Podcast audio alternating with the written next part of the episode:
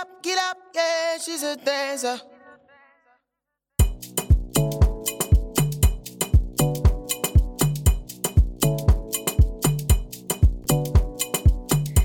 Hallo ihr lieben treuen Split-Zuhörer. Ja, hier ist Aisha. Vielleicht wundert ihr euch, dass ich alleine heute hier bin. Wie ihr schon vielleicht mitbekommen habt, bei dem letzten Instagram-Post ist Leila gerade im Krankenhaus. Ist aber alles gut, keine Panik auf der Titanic. Aber sie muss sich halt ein bisschen auskurieren und danke für die schönen Nachrichten auf jeden Fall. Ähm, ja, das hat ihr auf jeden Fall total viel bedeutet und Sie ist im Herzen gerade dabei. Ähm, genau. Deswegen haben wir es ein bisschen aufgeteilt. Jetzt in der Folge möchten wir euch eine ganz besondere Frau vorstellen, und zwar ein B-Girl. Das heißt, eine Frau, die ganz aktiv tätig ist in der Breaking-Szene. Und sie erzählt uns ganz viel über ihre Entwicklung als Frau in der Breaking-Szene, aber auch, wie sie mit Battlen umgeht, also wie sie solche Competitions angeht, mit was für Mindset sie daran geht. Sie redet auch über ihre Dankbarkeit, wofür sie dankbar ist. Und natürlich auch über die Problem Problematiken in der Szene, vor allem wie sie mit der männlichen Dominanz umgeht. Und zum Schluss erzählt sie auch, was sie sonst noch so ausmacht und verrät uns auch, was ihre Lieblingseissorte ist. Also ihr könnt euch freuen auf viel spannendes Material.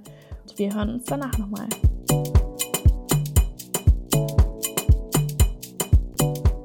Ja, cool, dass es geklappt hat auf jeden Fall. Erstmal. Ja, vielleicht stellst du dich erstmal kurz vor. Mein Name ist Gilou. Ich bin 27 Jahre alt, wohne in Berlin. Ich bin ein B-Girl, das heißt eine weibliche Breakerin. Äh, im, der alte Begriff wäre dementsprechend Breakdance, aber den benutzen wir nicht mehr. Ähm, ich tanze jetzt seit fast 14 Jahren, habe vorher geturnt und war im Zirkus aktiv und ja, ich denke, meine Spezialität ist so das Akrobatische. Nice. Ähm, was würdest du sagen, ist Breaking für dich? Also, wie kamst du dahin? Warum Breaking? Warum nicht vielleicht eine andere Tanzart, die der Weiblichkeit mehr zugeschrieben wird? Oder erstmal, wie bist ja, du zu ja. Breaking gekommen überhaupt? Ja.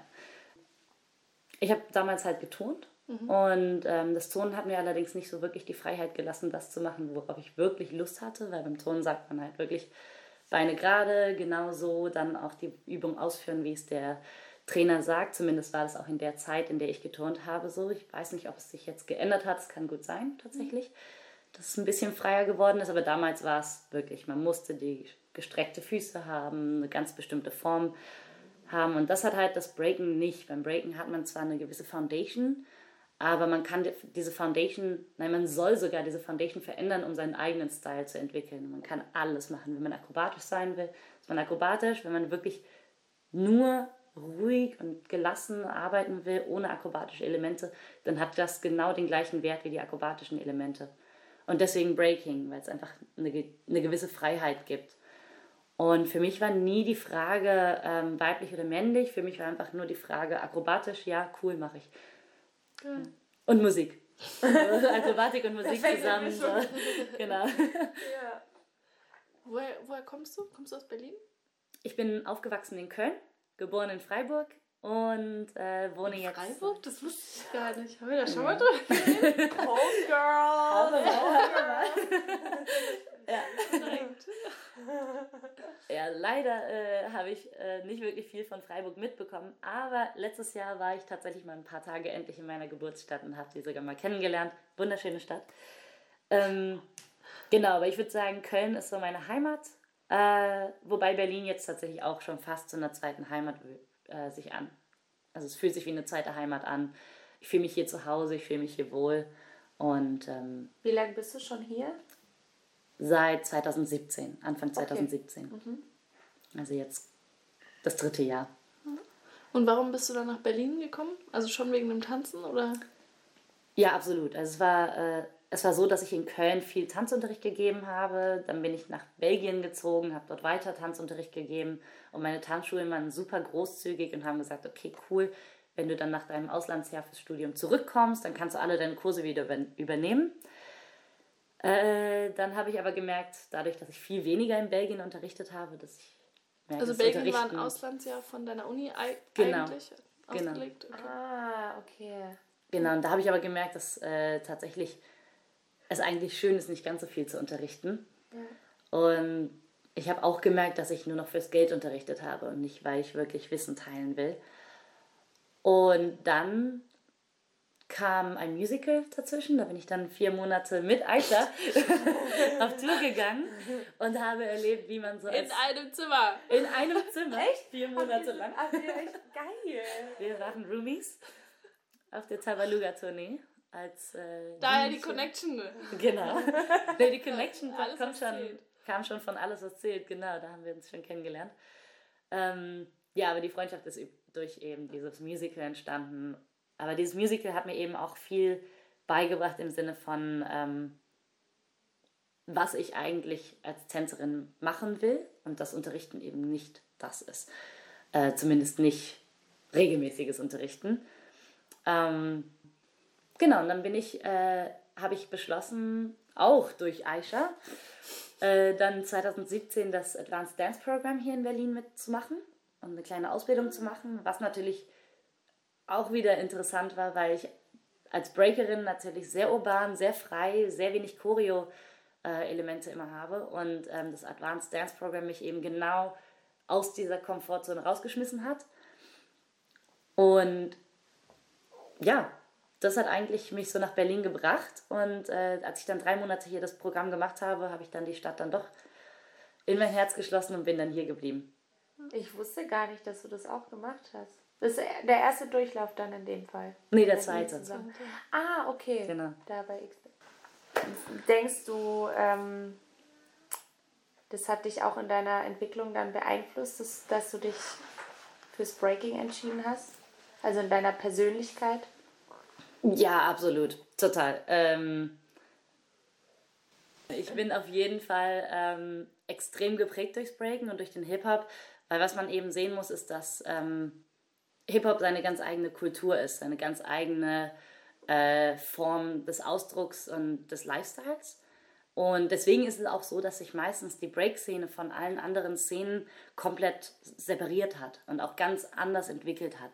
Wir sehen uns oftmals mh, manchmal sogar mehr verbunden mit Kampfsportlern, Kampfkünstlern als mit anderen Tänzern. Wir sehen uns manchmal mehr verbunden zu Künstlern, zu Malern, zu Schauspielern. Und ähm, ich denke, das Breaken ist eine Kunstform an sich, äh, die dadurch, dass sie so anders tatsächlich ist, allein in der Bewegungsform, aber auch in dem, wie sie sich entwickelt, ähm, dass sie eben auch tatsächlich Persönlichkeiten in, ja, stärken kann, Persönlichkeiten rausbringen kann, weil es eben auch natürlich eine, ein Judging-Kriterium bei uns gibt in den äh, Competitions, das Character heißt. Das heißt, es geht genau darum, Persönlichkeit zu zeigen. Es geht Wie genau darum, auslebst. ja, Ja. zu- eben eine, etwas darzustellen, mehr als nur ähm, Bewegung zu zeigen. Das ist quasi der Unterschied zum kommerziellen eigentlich. Nein, ich würde es gar nicht mal sagen, weil das Kommerzielle hat ja auch einen gewissen Ausdruck, auch wenn es ein sehr oberflächlicher Ausdruck meistens ist. Aber es geht ja nie um deine Persönlichkeit. Stimmt. Das stimmt. Um es jetzt mal so ganz direkt zu Ja, sagen. es geht nicht um deine Persönlichkeit, sondern die Persönlichkeit, die man dann halt spielt. Ja. Also wirklich um das Schauspielerische. Aber andererseits auf Auditions wird es oft verlangt eigentlich, dass du zeigen sollst, wer du bist. Ne? So, also für solche Jobs. Schwieriges. Thema. Willst du auf Audition, sollst du auf Auditions zeigen, wer du bist, oder sollst du auf Auditions zeigen, was die sehen wollen? Wer du bist. Genau. Das ist ein ganz, ganz großes? Thema, aber auch bei, für uns in der Szene, weil natürlich im Hip-Hop genau das gleiche Problem auch manchmal da ist, dass man eine gewisse Erwartungshaltung hat, wie ein B-Girl auszusehen hat, wie ein B-Girl zu, sich zu kleiden hat und wie ein B-Girl sich zu bewegen hat. Und da wird man ganz, ganz oft in Schubladen gesteckt, wenn man nicht ganz der Norm entspricht. Ja. Und äh, ich meine, das ist ja genau beim Kommerziellen auch. Wenn du äh, so als Tomboy wie ich da bei einer Audition ankommst und die, dir gesagt wird, äh, zieh mal Heels an, ja, Jilu, Heels sind nicht ganz dein Ding, da denke ich, beschreibt das wirklich meinen Skill, nur weil ich keine hohen Schuhe trage? Ich denke, das ähm, ist einfach ein ganz schwieriges Thema mit diesem Anspruch an Persönlichkeit, aber dann doch eigentlich in, eher in eine Box zu passen. Ja. Voll. Das war, finde ich, dann auch so spannend eben bei dieser Musical-Tour, wo du dann so mit reingeworfen wurdest und dann ähm, aber trotzdem so für dich so voll deinen Platz gefunden hast, weil du ja trotzdem dann deine Break-Sachen machen konntest, deine, die Spinnenrolle und so verschiedene Sachen hattest und aber trotzdem dich auch ausprobieren konntest in dem ganzen Gruppen-Commercial-Zeug. Also fand ich irgendwie cool, so die Mischung. Ja. Trotzdem zu merken, es geht auch. Weil wir, da hatten wir auch mal drüber geredet, dass es so, dass ja viele ähm, B-Girls oder B-Boys sich so ein bisschen verschließen vor diesem, ich weiß nicht, Stand-up oder wie ihr es nennt. Ja, wir nennen oder es dieses kommerzielle, kommerzielle Tanzen kommerziell. einfach generell. Ja, ich denke, was das Problem ist, ist, dass ähm, ist genau dieses, äh, dieses Verurteilen, dass sich Menschen gegenseitig dauernd verurteilen müssen, um sich selber besser zu fühlen, um das Gefühl zu haben, dass das, was ich mache, ist besser als das, was andere machen. Und ähm, da kann man ich denke, da ist kein Mensch besser als der andere, es sei denn, man ist sich tatsächlich genau über das bewusst. Ähm, und da ist die Hip-Hop-Szene leider nicht besser, weil äh, die Hip-Hop-Szene oftmals gerne sagt, wir sind so frei, wir machen das nicht für Geld, wir machen das nur für uns. Aber am Ende müssen wir auch alle davon leben und auch alle irgendwie äh, über die Runden kommen. Und ich finde, es ist nicht fair, zu irgendwem vorzuwerfen, dass er etwas nur fürs Geld macht, wenn er einfach dafür brennt wenn du dafür brennst, auf High Heels äh, deine Hüften zu schwingen, dann darf dich dafür auch keiner verurteilen, finde ich. Mhm. Und, dann darfst äh, du damit auch dein Geld verdienen. Richtig. Das ist, das ich denke, das Schönste, was es gibt eigentlich. Ja. Ganz genau, ganz genau. Nee, es ist halt auch einfach das, dass Menschen gerne das, worin sie gut sind und das, worin sie, wenn sie etwas machen, was sie lieben und dann eben darin auch erfolgreich sind, dass einem das gerne vorgeworfen geworfen wird. Dass man das ja nicht aus Liebe macht, sondern eben wegen des Erfolgs.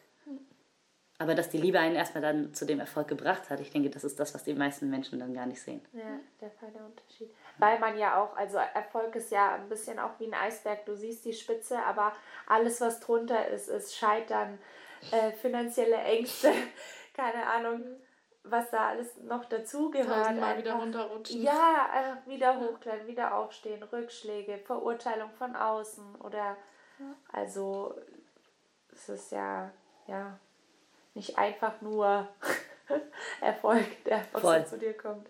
Voll.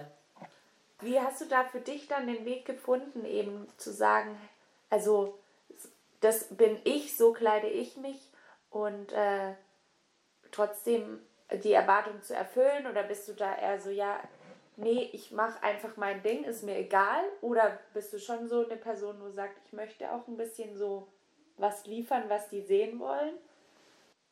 Ich bin tatsächlich auch eigentlich ein Teamplayer. Ich habe da ein, also auch wenn Breaken oftmals aussieht, als würde man es alleine machen, man hat doch eine Crew, mhm. eine Family.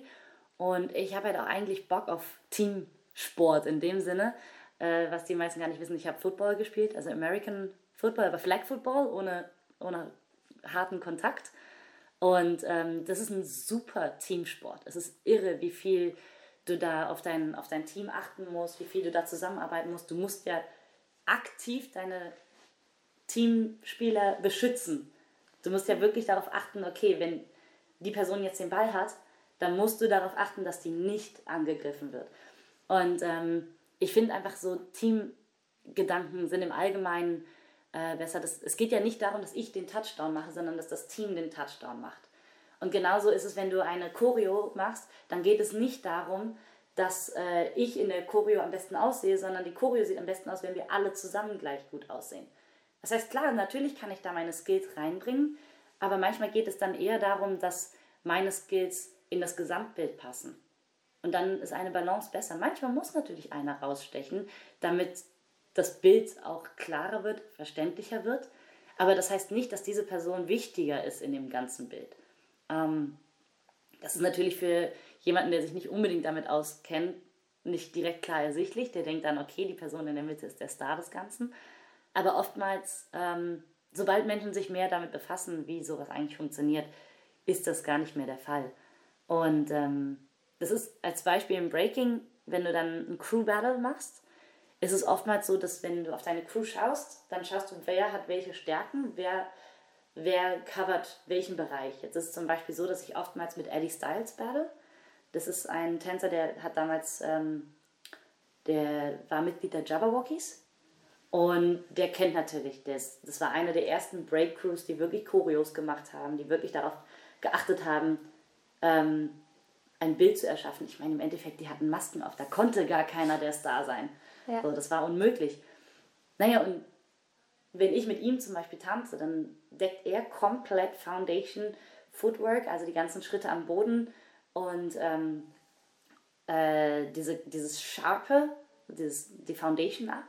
Und ich kann komplett auf meine Tricks und meine, ähm, auf dieses, äh, dieses Kreative dann eben, auf meine Kreativität, ja. ich will jetzt nicht sagen, dass er nicht kreativ ist, das absolut nicht, er ist sehr kreativ, aber ich kann dann wirklich, ähm, ich muss nicht dar darüber nachdenken, auch Footworks abzudecken. Ja.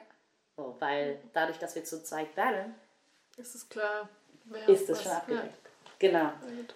So, und deswegen, ähm, wenn man jetzt zu deiner Frage zurückkommt, finde ich eben es super interessant, mehr in, äh, eben in dieses Gesamtkonzept zu arbeiten. Und äh, ja, deswegen macht halt kommerziell auch wieder Sinn, weil deswegen ist es ja auch ähm, erfolgreich, deswegen ist es kommerziell geworden, weil eben genau dieses, dass alle gleich aussehen und alle eben in diese Box passen, das Gesamtbild stärkt. So, und ähm, ich finde es einen super interessanten Aspekt, eigentlich. Das stimmt voll. Ja. Und trotzdem habe ich das Gefühl, also ich bin jetzt ja auch noch nicht so lang in der Szene, aber dass sich das entwickelt. Also dass sie viel eher jetzt wieder nach äh, Charakteren suchen und wirklich Leuten, die noch andere Skills haben und nicht nur einfach nur in dieses Bild passen, sondern ihr eigenes Ding so ein bisschen machen. Ja, absolut, weil es ja auch viel interessanter ist. Aber es geht ja auch nicht darum, dass du deinen Charakter verlierst, dadurch, dass du mit dem Team spielst. Du kannst, deswegen, das ist ja genau das, was du beim Teamplayer hast. Beim Football hast du den Center, der den Quarterback beschützt, beschützt, der mega breit ist. Der Quarterback kann gut werfen und der Rest kann gut fangen und laufen. So, das heißt, jeder hat so seine Stärken und am Ende funktioniert das ganze Bild zusammen.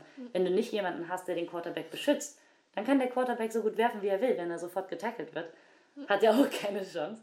Und genauso denke ich, macht das, machen diese Charaktere ein Gesamtbild auch stärker, weil natürlich ähm, es mega ist, wenn du und ich beispielsweise eine Choreo tanzen und wir es schaffen, extrem uns aneinander anzugleichen, aber auf der gleichen Ebene, äh, beziehungsweise in der gleichen Show, kannst du plötzlich eine dreifache Pirouette drehen und ich drehe mich das auf, der, auf einer Hand dreifach. So. Und da können wir genau durch diesen Unterschied, den wir beide haben, können wir das Bild aufwerten. Weil das Bild von zwei verschiedenen Drehungen interessanter wird, als das Bild von zwei gleichen Drehungen.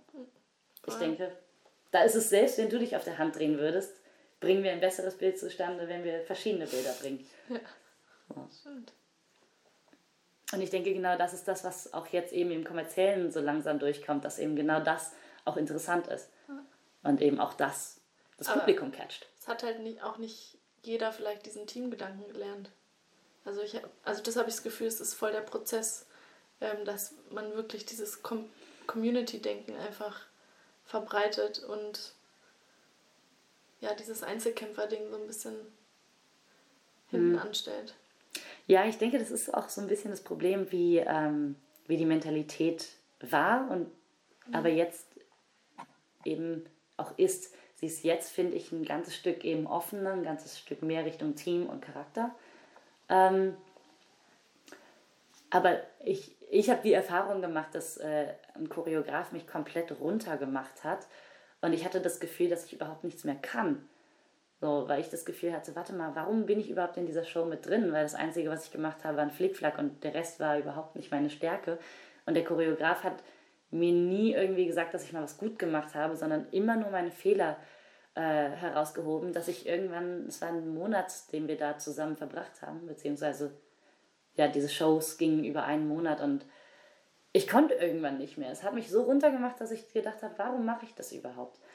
Mm, Und da denke ich, ist es halt auch einfach so, dass ich gemerkt habe, dass ich in verschiedenen Generationen bin. Dieser Choreograf ist in einer Generation aufgewachsen, in der negative Energie für Druck und Leistung gesorgt hat. Wobei wir jetzt eher in einer Generation leben, die dafür sorgt, dass wir unsere Stärken herausheben, uns gegenseitig unterstützen. Dass wir nicht, äh, dass ich nicht dich versuchen muss rauszuspielen oder eh, noch eigentlich noch besser, weil wir sind eigentlich der gleiche Typ Mensch. Das sollte ja eigentlich denken, dass äh, ich versuchen muss, ah verdammt, die Laila, die schnappt mir die Jobs weg.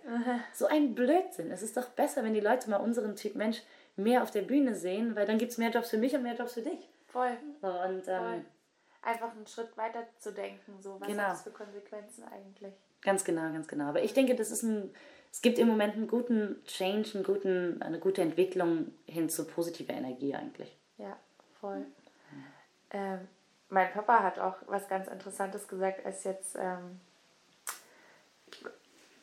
war auch zu Hause eine Weile, also ich komme auch aus dem Süden und er ist halt so voll der Fußball Fanatiker ein bisschen, also nicht Fanatiker, aber hat äh, intensiv gespielt in seiner Jugend und auch ziemlich hoch und meinte halt, einen guten Trainer macht es auch aus, äh, wenn der die die Stärken seiner Spieler erkennt und ihnen Selbstbewusstsein gibt und Selbstvertrauen ähm, und sie richtig einzusetzen weiß. Und ich glaube, das ist ein, kann man genauso übertragen auf Choreografen, was Absolut. bestimmt auch irgendwie gar nicht so leicht ist, so die Leute in ihrem wahren Wesen zu erkennen und dann richtig einzusetzen auch. Aber ich glaube, das macht's, macht oft den Unterschied einfach. Ähm, Voll.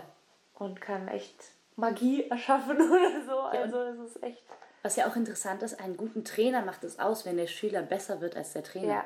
Und ein guter Choreograf ist ein guter Choreograf, wenn er es sogar schaffen kann, dass seine Show besser aussieht, als er es selber performen könnte. Ja, Wenn er es schafft, ein Bild zu schaffen, ohne sich selber sozusagen sogar noch mit einzubinden, was besser ist als er selber, ich denke, dann hat der Choreograf das Beste geschafft. Da muss der Choreograf aber mal sein Ego einstecken können. das ist ja. Und der Trainer oder ja, der Lehrer. Absolut. Ich meine, wie oft passiert es, ähm, mir Gott sei Dank nicht, weil ich habe wirklich sehr, sehr äh, egofreie Trainer und Coaches immer gehabt. Aber wie oft passiert es, dass dein Coach sich von dir abwendet oder beziehungsweise versucht, deine Entwicklung zu stoppen, weil du besser wirst als der Trainer. Und Ja. der Trainer hat Angst, mein Schüler überholt mich.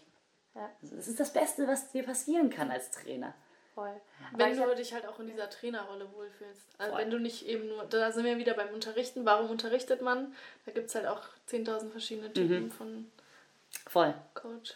Ja, tatsächlich ist es auch so, dass mein Coach im Moment, ähm, das ist äh, Renegade, das ist ein DJ aus England, beziehungsweise ist ja auch ein Tänzer, äh, tanzt schon ewig, ist jetzt aber 50, ähm, dementsprechend natürlich nicht mehr sonderlich aktiv und hat auch immer mal wieder seine äh, Wehwehchen. Ähm, aber er ist ein unheimlich guter Trainer, weil er sieht die Früchte seiner Arbeit eben in seinen Schülern. Und er steckt unheimlich viel Arbeit in seine Schüler. Ähm, er ist mal äh, fünf Tage nach Düsseldorf gekommen, um meine Crew zu coachen. Das Einzige, was wir machen mussten, ist, wir mussten ihm Essen kochen und einen Schlafplatz bieten. So ein eigenes Zimmer bieten. So. Klar, wir hätten auch ein Hotel buchen können, aber er hat Ja. sich auch damit begnügt, dass wir eben ein Gästezimmer hatten Ja. und dann eben für ihn gekocht haben. So, und er hat aber dann jeden Tag sechs Stunden uns unterrichtet.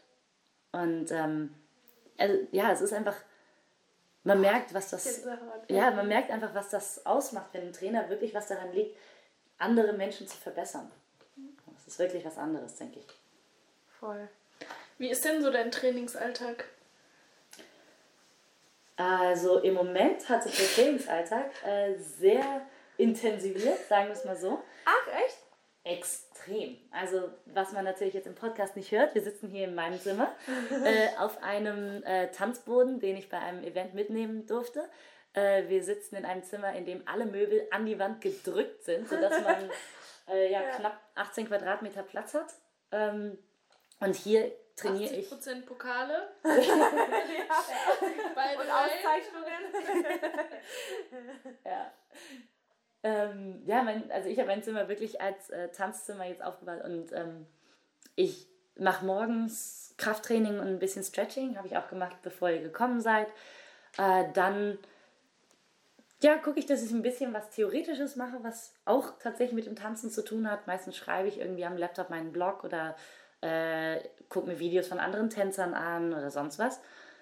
Und Wie dann, heißt dein Blog? mein Blog heißt Just Jilu Okay. auf WordPress. Äh, ist auf Englisch. Ja, und auf jeden Fall äh, fange ich dann an mit meistens Trainingseinheiten, die so Richtung Handstandtraining, Techniktraining geht. Und Richtung Abend äh, telefoniere ich dann über Zoom, über WhatsApp, Videotelefonie mit meinen Schülern, meinen äh, Freunden und wir trainieren dann eben zusammen hier. Und es kommt dann tatsächlich dazu, es gab schon Tage, an denen habe ich sechs bis sieben Stunden trainiert. Ja. Hinter dir liegt ja auch meine, meine Matte. Ja, ich trainiere hier. Backflips, Frontflips, alles mögliche, auch hier im Zimmer. Also ich habe wirklich im Moment einfach nur Bock zu trainieren, neue Bewegungen zu entwickeln. Ähm, ja, es macht einfach Spaß, mal nicht an die nächste Competition zu denken. Ja. Obwohl ich Obwohl heute, heute- die nächste Competition habe. ja. ja. Ja, was auch, ähm, das schweift jetzt zwar ein bisschen vom Thema ab, aber was mega interessant ist, ist, dass die Break-Szene jetzt E-Battles hat. Was im Gegensatz zu den meisten Sportarten, in dem Fall von Competition sind wir auch eine Sportart, ähm, die meisten Sportarten sind zum Erliegen gekommen und haben keine andere Möglichkeit gerade gefunden. Olympia zum Beispiel. Olympia, genau. Olympia fällt weg für dieses Jahr. Aber interessant ist geworden, dass eben äh, die Breaking-Szene innerhalb von einem Monat, weniger sogar, ich glaube innerhalb von drei Wochen, nachdem die Quarantäne angefangen hat, E-Battles entworfen hat. Sprich, das sieht dann so aus, dass ich hier in meinem Zimmer eine Webcam aufstelle, ähm, über Zoom mit äh, dem Event verbunden werde und dann äh, hier in meinem Zimmer performe, tanze. Auch das, was ein DJ in, ich glaube, in der Schweiz auflegt. Und die Jury, die sitzt in Spanien, England und und die dritte her. Spanien, England und Russland. Und die gucken sich über Zoom meine Performance an, gucken sich die Performance meiner Gegnerin an und entscheiden dann, wer gewinnt. Meine Gegnerin ist Kastet, eine krasse Tänzerin auch aus äh, Russland. Und ähm, ja, und entscheiden dann, wer äh, in, ins Halbfinale einzieht. Und äh, ja, ich finde es irre, dass die Break-Szene sich sofort anpassen konnte. Das ist jetzt echt Wahnsinn. ja, Groove Session ist eben ein so ein Element. Dann gab es noch die Break Free Worldwide Championships. Da konnten alle mitmachen. Das war wirklich so, dass da äh, weltweit waren da 64 B-Girls, was für Frauen tatsächlich schon relativ viel ist, weil es nicht viele Frauen in der Szene gibt. Und äh, im Juli gibt es dann auch schon die nächste Competition. So, aber natürlich sind Online-Competitions, wo man seinen Gegner nicht direkt sieht, wo die Jury nicht den Vibe direkt mitnehmen kann, wo man das Publikum nicht mitnehmen kann, sind was ganz anderes, weswegen mein Training auch nicht auf diese Online-Battles äh, ausgelegt ist. Ja. Absolut nicht. Also ich Es- trainiere für mich selber und die Online-Battles passieren dann halt. Aus Spaß mache ich dann auch mit, weil es macht auch wirklich Spaß. Ja.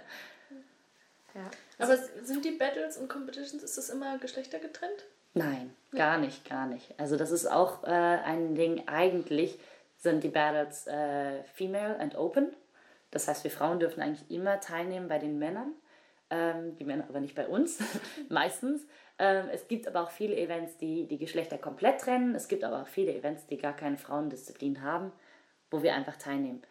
Sofort, wenn es darum geht, dass äh, mehr als eine Person battle, das heißt Team Battles, da sind die Geschlechter sowieso egal.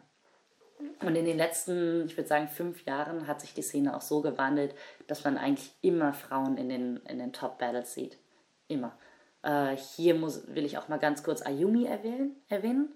Ayumi ist eine Tänzerin aus, den, äh, aus Japan von Body Carnival, hat auch mich super inspiriert, vor allem aber äh, durch das, was sie geleistet hat. Sie war ich will nicht lügen, aber sie war die erste Frau, die ich gesehen habe, die Outbreak Europe im 2 gegen 2 gewonnen hat, zusammen mit Bises. Ähm, sie hat, äh, sie war die erste Frau, die beim BC One war, bevor es getrennt war nach Männern und Frauen. Sie war tatsächlich bei den Männern. Was ist BC One ganz kurz? das Red Bull BC One ist so eine der größten Championships, die im Jahr stattfindet. Die haben äh, weltweit gibt's Vorentscheide und da können dann sich alle für qualifizieren. Tatsächlich sind aber meistens 14 bis 15 Leute eingeladen, die sich vorher durch ähm, Reputation irgendwie bewährt haben oder wo einfach Leute interessiert sind, sie zu sehen. Ähm, und dann können sich aber auf die letzten zwei Plätze kann sich im Endeffekt fast jeder bewerben. Und ähm, genau, dieses Event hat einfach dadurch, dass es so einen riesen Medieneinfluss auch hat, hat es einfach ein gewisses Gewicht, was noch auf jeden Fall mehr Gewichtung hat als die Wel Weltmeisterschaft. Ähm, Wow. ja, weil es sich auch einfach seit Jahrzehnten jetzt bewährt hat. Ja. Ich glaube, ja, auf jeden Fall jetzt seit Jahrzehnten. Also seitdem ich angefangen habe, gibt es das BC One auf jeden Fall. Und die Championships gibt es ja erst seit letztem Jahr. Eine wirkliche World Championships, wo wirklich die Besten der Besten auch dabei waren. Ähm, was aber noch nicht ganz fair war. Es war noch ein bisschen äh, unorganisiert, aber ich denke, da ist ja noch ähm, ja, Spielraum für Verbesserung. Genau, aber um mal da, äh, auf Ayumi zurückzukommen. Ayumi ist eine Frau, die einfach Geschichte geschrieben hat in der Szene. Sie hat sich Äh, sie hat gezeigt, dass es überhaupt nicht auf das Geschlecht ankommt. Und sie ist auch nicht jemand, die die großen, krassen Moves hat. So, sie hat technisch sehr schwere Moves, aber sie macht nicht das, was man jetzt, also den Airflare, den man so als oftmals den schwersten Move bezeichnet. Ähm, sie hat einfach gezeigt, dass eben Frauen genau auf dem Level mitspielen, wo auch die Männer sind. Und ähm, ihre Schwester Narumi gehört auch ab, absolut zu diesen Personen dazu. Und das ist halt alles in den letzten paar Jahren passiert. Mhm. Und ähm, die Break-Szene entwickelt sich so unglaublich schnell, äh, dass man selber gar nicht hinterherkommt. Gerade hat ein Neunjähriger den 90-Rekord gebrochen, den Weltrekord gebrochen. 90 ist eine Bewegung, wo man sich auf eine Hand, quasi auf einen einarmigen Handstand dreht. Ja. Wenn ich nicht lüge, hat er um die 30 Runden gemacht. 30, 40 Runden. Und das ist ein Neunjähriger. Ich meine, es ist ja auch eine sehr, sehr junge Szene, ne? Mit fast die jüngste von allen Tanzszenen. Ich denke, es ist eine der jüngsten. Ähm, ich denke, es ist die jüngste, die sich jetzt so durchgesetzt hat. Mhm. Weil natürlich gibt es Dinge wie Jumpstyle, Shuffle oder sonst so, was. Ja, ja. Aber das sind alles Styles, die sich halt noch nicht ganz so durchgesetzt haben. Ja. Ähm, was halt auch ja. so jedem relativ bekannt und geläufig ist, auch jedem Laien, sage ich mal. Ne? Mhm. Dann hat einfach jeder so ein bisschen eine Vorstellung von so. Voll. Was auch interessant ist, ist, äh, es gab, ich glaube, vor vier, fünf Jahren, äh, ne, habe ich immer, immer noch gesagt, ja, ich mache Breaking, Breakdance. Und dann haben Leute geantwortet, wie, das gibt's noch? Das machen die Leute noch? Interessant ist. Wirklich? Ja, weil es war überhaupt nicht in den Medien präsent. Und wenn ja. man zurückdenkt, so in den 90ern oder 2000ern war das ja riesengroß. Da es, ne, ja. hast du in jedem Musikvideo hast du einen Headspin gesehen. Ähm, die Flying Steps mit äh, jedem, dem, auch ihrer Musikproduktion waren ja auch auf Viva präsent. Ja. Und dann gab es so ein riesiges Loch wo dann einfach erstmal fast nichts passiert ist in der Breaking-Szene. Das ist aber jetzt nicht mehr der Fall. Seit zwei, drei Jahren, wenn ich irgendwem sage, ja, ich mache Breaking, dann fragt mich keiner mehr, ah, das gibt's noch, sondern ah, okay, cool. Ja. So, und es wird auch immer mehr erkannt, die Szene wird immer mehr ähm, angenommen. Es wird auch salonfähiger. Wir werden nicht mehr als die Kiffer von der Straße abgestempelt, sondern werden wirklich ernst genommen. Fängt zumindest an. Ja. Aber hoffe, würdest du sagen, das ist so die Entwicklung in Deutschland gewesen oder würdest du sagen, das war im Ausland ganz genauso? ist eine weltweite Entwicklung. Ja. Also ich meine jetzt mit, ähm, dass es so ein bisschen tot war und dann wieder aufgelebt ist. Das ist überall so. Ja, das ist eine weltweite Entwicklung okay. tatsächlich, ja. Ich wollte noch mal kurz auf dieses, ähm, dass du gesagt hast, äh, auf Ayumi zurückkommen. Und zwar, was für dich der Unterschied ist zwischen jetzt äh, Mädels und Jungs, B-Girls, B-Boys, wie die trainieren oder im Stil selber vielleicht? Gibt es da Unterschiede? Wenn ja, welche? Mm, also ich würde erstmal sagen, äh, es gibt auf jeden Fall Unterschiede. Viele Männer sagen immer gerne, die Frauen können genauso viel machen wie die Männer, die müssen nur genauso hart trainieren. Das stimmt nicht. So, ähm, wir sind anders, wir haben eine andere Anatomie, wir haben eine andere äh, Genetik. So, ganz, ja. von ganz allein sind Frauenkörper generell eher auf äh, Ausdauer aufgebaut und nicht auf Schnellkraft. Und ähm, das ist ein unheimlich langer Prozess, seinen Körper so zu trainieren, dass wir eigentlich eher Schnellkraft aufbauen ja. als Ausdauer. Braucht Zeit. Genau. Genau. Also dementsprechend auch Muskelaufbau passiert viel langsamer bei uns Frauen. Ähm, meistens natürlich gibt es Frauen, die schnell Muskeln aufbauen und Männer, die langsam Muskeln aufbauen. Aber ich rede jetzt vom Durchschnitt. Ja. Das ist auf jeden Fall ein Fakt. Ähm, trainingsmäßig würde ich nicht sagen, dass Frauen weniger oder mehr trainieren. Ich denke, da ist, ist es wirklich so, dass einer aus, einer aus 50 hart trainiert. So. Und äh, da ist es egal, ob es Mann oder Frau ist. Nur der Unterschied ist, es gibt einfach viel weniger Frauen, weil wenn du 50 Tänzer, oder sagen wir mal, wir haben 100 Tänzer, von diesen 100 Tänzern trainieren zwei wirklich hart. So, jetzt musst du überlegen, bei diesen 100 Tänzern sind nur vielleicht 10 oder 7 Frauen dabei. Ja.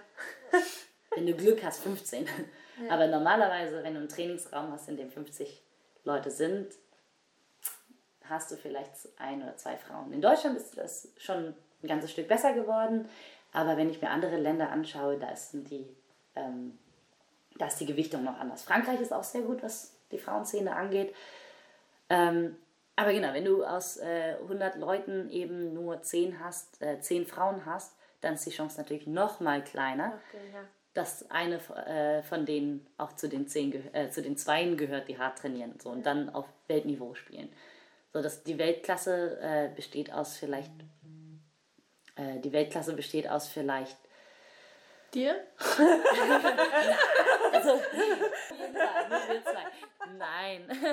Also bei den Männern würde ich sagen, ähm, natürlich gibt es bei beiden Geschlechtern ungefähr zehn, die sich komplett rauskristallisieren und die ersten Plätze werden immer in diesen zehn ungefähr, das sind mal acht, das sind zwölf, äh, werden immer hin und her gereicht. Es sind fast immer die gleichen Leute. Ähm, auch bei den Frauen. Und da ist es ungefähr gleich, wie viele das sind. So, jetzt ist aber so, dass äh, manchmal klar bei diesen zehn Top-Leuten springen dann immer mal wieder Leute rein, die so ein Ausnahmetalent oder so einen, so einen, so einen guten Tag haben, keine Ahnung. Ähm, und da ist die Gruppe bei Frauen tatsächlich ein ganzes Stück kleiner. Ich denke, da kommen wir auf so 50 Frauen insgesamt, wenn überhaupt. Vielleicht eher so auf 30, die wirklich das Top-Niveau der Welt äh, bilden. Wenn ich jetzt die, an die Männer denke, dann denkt man da eher so an 200, 300. Ja. Weil es ist schon echt ein Riesenunterschied. Die Weltspitze der Männer sind auch so um die vielleicht 10, 15 Leute. Dann kommen nochmal 50, die auch ein super krasses Niveau haben. Und dann kommen aber immer noch sehr viele, die sich auch immer noch bis zu den ersten Plätzen durchkämpfen können und bis in die Top 10 durchkämpfen können. So, da kommt es immer auf die Jury an, weil es ist ja auch noch eine Kunstform. Das heißt, äh, es ist manchmal schwierig zu judgen, weil bei Kunst wäre es besser, Picasso oder Monet, kann man nicht sagen. Ja. Aber wenn du zwei Bilder vergleichst, kann man vielleicht die Bilder vergleichen und sagen, okay, das Bild hat, nutzt mehr Farbschemata, keine Ahnung. Ja. Aber genauso wird halt eben Breaking auch gejudged und ähm, Wird es denn dann im, jetzt im Judge-Team, gibt es da immer eine Frau mit drin? Es gibt Frauen äh, bei den Judges. Ich denke aber auf dem Level, auf dem äh, gejudged wird, habe ich leider noch nicht viele gute Frauen gesehen. So, ich habe, es gibt tatsächlich ähm, auch Frauen, bei denen ich sage, bei denen nehme ich nicht teil bei der Competition, weil ich einfach überhaupt nicht damit übereinstimme, wie die judgen. Ja. Es sind Frauen, die auf Weltniveau äh, Jury sind und trotzdem katastrophale Entscheidungen fällen, wo äh, eine, eine Tänzerin, die ein World Champ ist, die wirklich auf dem krassesten Niveau tanzt, gegen eine Anfängerin verliert. Und äh, sowas kann einfach nicht mehr passieren, sowas darf nicht passieren. Und da müssen wir Frauen mehr Verantwortung übernehmen und eben unsere Judging-Kriterien klar strukturiert haben. Ähm, in Gesprächen mit Renegade äh, bezeichnet er es gerne, dass Frauen zu emotional judgen. Ich lasse mich da nicht gerne so äh, verurteilen, aber ich denke trotzdem, dass wir Frauen unser Judging-Game noch ziemlich äh, verbessern müssen. Ja. Wo, was sind so, oder in welche Richtung dann, äh, wenn man jetzt über die Entwicklung spricht von Frauen im Breaking, wünschst du dir, dass es noch hingeht in den nächsten Jahren? Ähm, ich wünsche mir, dass sich die meisten Frauen selber ein bisschen ernster nehmen. Das ist ein ga- ganz großer Faktor, weil viele Frauen sich selber so in Frage stellen, dass sie teilweise gar nicht bei den Competitions teilnehmen. Weil sie so an sich zweifeln dann, oder? Genau. Genau.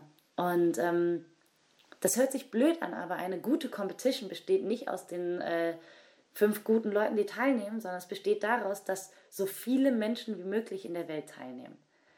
Das heißt, wenn du eine Competition hast, bei der 600 Leute teilnehmen, dann ist das eine krasse Competition.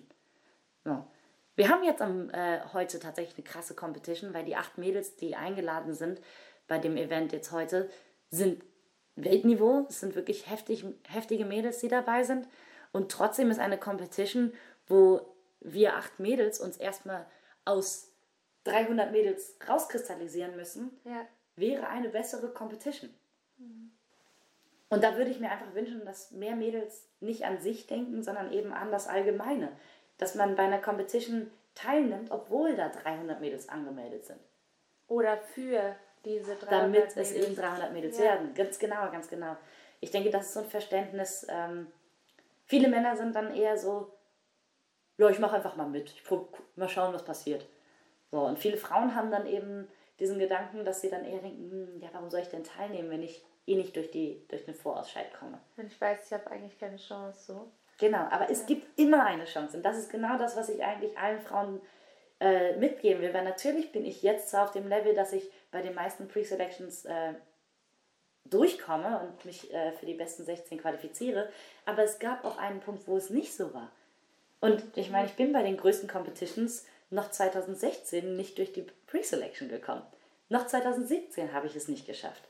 Jetzt ist 2020 und ich würde immer noch nicht sagen, dass ich immer durchkomme. Und trotzdem würde ich jedes Mal teilnehmen, ja. weil es gibt eine Chance. Und genau das müssen Mädels eigentlich auch einfach sehen, dass dadurch, dass sie erst teilnehmen, erst das Level der Competition definieren.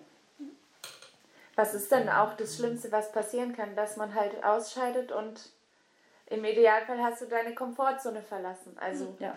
und erweitert. Ja. Das ist aber voll der schöne Gedanke mit diesem, dass ich äh, ich mache das nicht nur für mich, weil oft ist es ja im Tanzen so, da hatten wir es auch schon davon, dass du eigentlich für dich trainierst, dass du für dich einen Workshop nimmst, für dich selber bist und das ist auch ja ein ziemlich großer Unterschied zum Mannschaftssport zum Beispiel und was mir persönlich manchmal auch fehlt, dieses wir arbeiten gemeinsam auf ein Ziel hin. Das ist so ein bisschen, wenn man mhm. irgendwie auf die Bühne geht oder ein Projekt macht oder in einer Gruppe eine Choreo erarbeitet, aber so im offenen Trainingsalltag hat man es selten. Und wenn ich dann manchmal irgendwie mich mit Freunden verabrede oder sage, ey komm, wir gehen jetzt in diese Klasse und ich denke so, eigentlich, oh, ich habe jetzt nicht die Motivation, ich müsste noch das und das und das machen. Aber für diese Person gehe ich hin und für alle anderen Leute vielleicht auch, die in die Klasse kommen, mhm. weil durch meine Energie wieder der Raum voller wird. Das gibt einen ganz anderen Drive irgendwie, finde ich ja. manchmal. Ist auch ein super interessantes äh, Thema, was ich mal mit ähm, meinem Crewmate besprochen hatte, weil ich voll lang gesagt habe, nein, ich habe keinen Bock auf Deutschland, ich habe keine Lust hier bei Battles teilzunehmen, ähm, ich kriege hier so viele negative Energien immer ab. Und dann meinte mein Crewmate, hey, du musst halt mal in Deutschland teilnehmen, damit die deutschen Mädels mal die Chance haben, sich mit dir zu messen. Weil natürlich, wenn, die nicht mal, wenn ich denen nicht die Chance gebe, mich zu schlagen, dann kann ich natürlich auch nur negative Energie bekommen. Und das war halt ein ganz großer Punkt. Das heißt, ähm, um die deutsche Szene zu pushen, um die deutsche Szene zu unterstützen, muss ich natürlich auch hier in der deutschen Szene auch aktiv sein und mich zeigen und den Mädels die Chance geben, mich zu schlagen. Und ich bin auch mal gespannt. Ich will auch, dass die Mädels mich schlagen, ja. weil die deutsche Szene halt einfach sich auch viel verbessern kann, sehr viel Potenzial aber auch schon hat, was einfach noch rauskommen muss. Ja. Und was war dann so, war das mit auch dein deine Motivation, Breaking olympisch zu machen oder dich da einzusetzen? Oder waren das andere Dinge wie Reichweite oder halt eben dieses salonfähig machen? Ganz, ganz simpel. Olympia war ein Kindheitstraum. Ich war Turnerin. Okay. Das heißt, mit sechs Jahren. Äh, Eigentlich eher so für dich. genau, genau, genau. Ja, mit sechs Jahren. Wie alt war ich? Sieben. Ich habe angefangen mit sechs und mit sieben saß ich bei den Olympischen Spielen vom Fernseher und habe jeden einzelnen Turner gesehen. Jeden einzelnen Turner mir angeschaut und davon geträumt, irgendwann will ich mal da sein. So, tatsächlich ähm, hatte ich damals eine sehr traditionelle Trainerin. Ich konnte einen Flickflack, aber meine Trainerin hat mir gesagt, nein, der Flickflack, den machst du, den darfst du noch nicht machen, weil ich zu sehr im Hohlkreuz gesprungen bin. Was beim Turnen auch einfach nicht gut ist, nicht, nicht richtig nicht ist. Gesund. Genau, auch nicht gesund. ähm, deswegen hat es mich einfach irgendwann frustriert und deswegen habe ich diesen Kindheitstraum irgendwann aufgegeben. Äh, und dann ähm, mit dem Breaken habe ich dann irgendwann eher so an, genau, an BC One gedacht. Und ich habe irgendwann gesagt, irgendwann bin ich die erste Frau beim BC One. So, dann kam Ayumi. ähm, gut. Aber es ist ja nicht schlimm, äh, sage ich mal, seine Träume zu verändern. Und ähm, interessant ist aber, wenn eben dann so ein Kindheitstraum, den man schon aufgegeben hat, gar nicht im negativen Sinne, sondern äh, ja, wenn der einfach wieder auflebt. Wenn man denkt, so, warte mal, ich kann jetzt mit dem, was ich eigentlich noch viel mehr liebe als damals das Turnen, kann ich zu Olympia. Es ist einfach, ähm, das war schon echt ein äh, sehr cooler äh, Moment, als ich das erfahren habe, dass das ja. möglich ist. Und dann auch zu wissen, dass ich eben ähm, ja für Deutschland eben auch schon angetreten bin bei der Weltmeisterschaft. Äh, und da eben auch die Bronzemedaille für Deutschland geholt habe, was dann auch bedeutete, dass ich für Deutschland Wege geöffnet habe. Weil was viele nicht wissen ist, man bekommt nicht äh, Fördergelder, damit man eine Bronzemedaille bekommt, sondern man bekommt Fördergelder, wenn die gesehen haben, dass das Potenzial schon da ist. Ja. So, das heißt, erst dadurch, dass ich dort erfolgreich war, wurden Gelder in die deutsche Szene gesteckt. So, und das ist eigentlich ein ganz interessanter Punkt, auch wieder, um dann wieder dahin zurückzukommen, dass die Teilnahme nicht nur für einen selber äh, was bringt, sondern eben auch vielen anderen Menschen was bringen kann. Und ähm, ja, nee, also Olympia ist auf jeden Fall ein Kindheitstraum von mir und ich äh, arbeite daran, 2024 nach, äh, wo fliege ich hin? Nach Paris zu fliegen. Geil. Hammer. Und was sind da noch so ähm, Dinge, die vielleicht ähm, durchs Breaken unerwartet passiert sind, womit du nicht gerechnet hast und Erfahrungen, für die du jetzt dankbar bist? Ich denke, der, das, wofür ich am meisten dankbar bin, ist so das Reisen und der Austausch mit anderen Kulturen. Ähm, ich bin aufgewachsen, äh, meine Eltern waren damals äh, arbeitslos und ich bin mit neun Jahren das erste Mal nach Mallorca mit meiner Mutter. Wir haben in, zum Teil im Auto übernachtet, um uns das überhaupt leisten zu können. Wir haben in Klostern übernachtet. Ähm, und das war es auch eigentlich schon. Dann bin ich einmal mit meinem Vater nach Marokko, um seine damalige Frau kennenzulernen. Und das waren die einzigen Reisen, die ich gemacht habe mit meiner Familie, die ein bisschen weiter weg äh, waren. Und das hat schon mein, meine zweite Leidenschaft, die eben das Reisen ist, auch so entfacht. Und trotzdem bin ich eben mittellos gewesen in der Zeit. Ich, es war nicht so, dass wir, ja, wie meine Klassenkameraden, ja, wir fahren dann mal alle an den Kummersee, da haben wir dann unser Haus. Ähm, die anderen sind in die Karibik geflogen, die Jungs, die durften dann ins Surfcamp nach Frankreich. War halt leider nicht der Fall. Also ich war froh, wenn ich zu meiner Tante konnte über die Sommerferien und dann mal einen Ausritt machen durfte. Das war so mein Highlight in den Sommerferien. Und ähm, als das Breaken dann mir die Möglichkeit gegeben hat, so viel zu reisen und das natürlich jetzt äh, dadurch, dass ich eben professionell auch vom Tanzen lebe und inzwischen auch mein eigenes Geld verdiene natürlich, mir das selber auch leisten kann, stecke ich fast mein ganzes Geld ins Reisen. Aber ich kann auch manchmal eingeladen werden. Und das ist ein ganz interessantes Ding, weil man, dann fliege ich nach, äh, das war das letzte, nach Istanbul und sehe dieses Land und habe dafür kein Geld ausgegeben.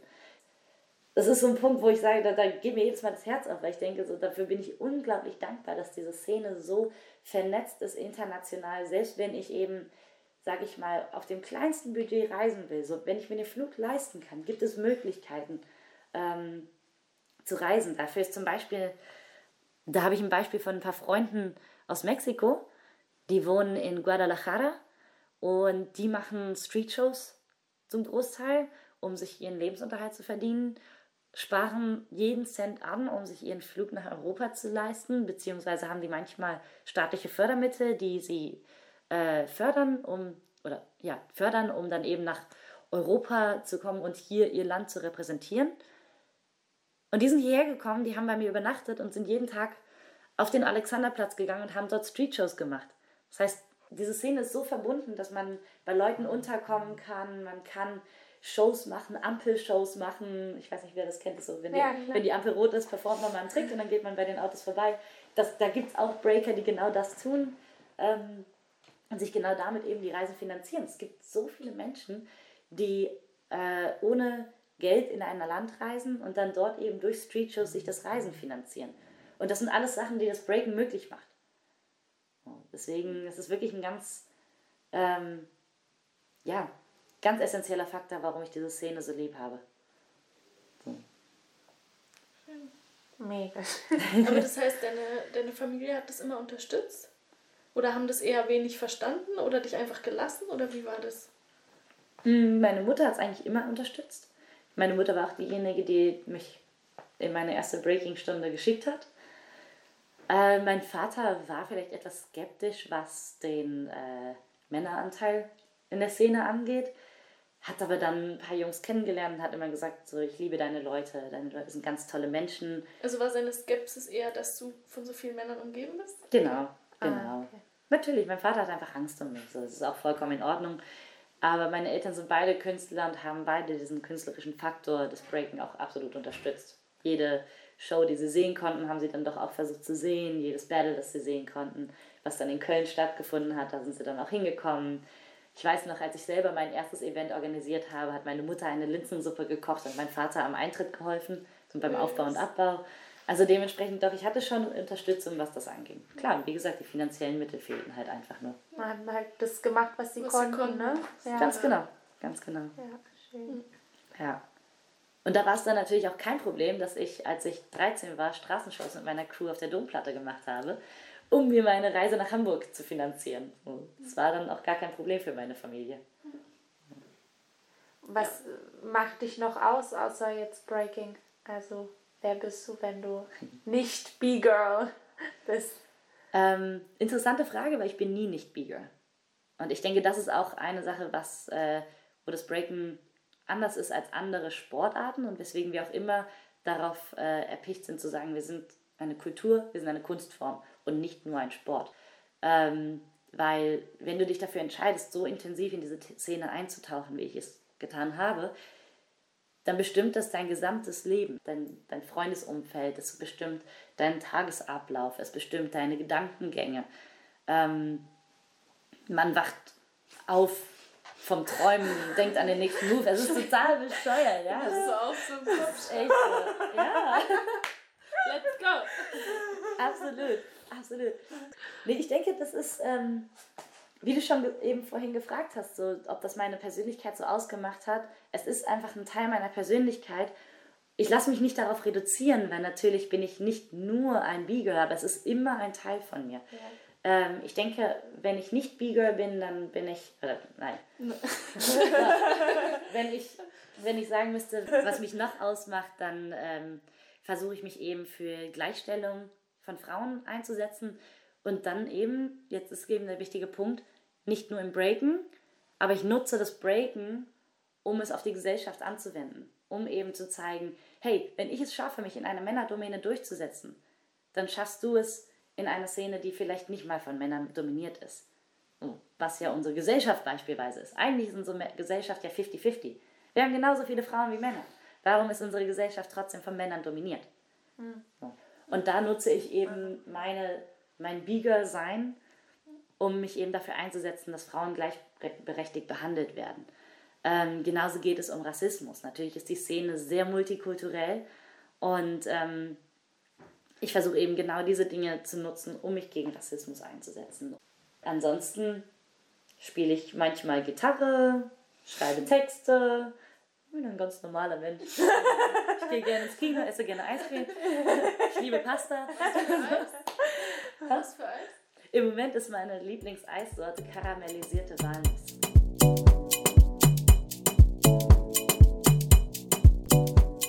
So, das war's für heute. Ich hoffe, ihr konntet ein paar interessante Antworten mitnehmen und seid ein bisschen schlauer als vorher. Der ein oder andere übt vielleicht schon den ein oder anderen Breakdance-Move. Ähm, genau.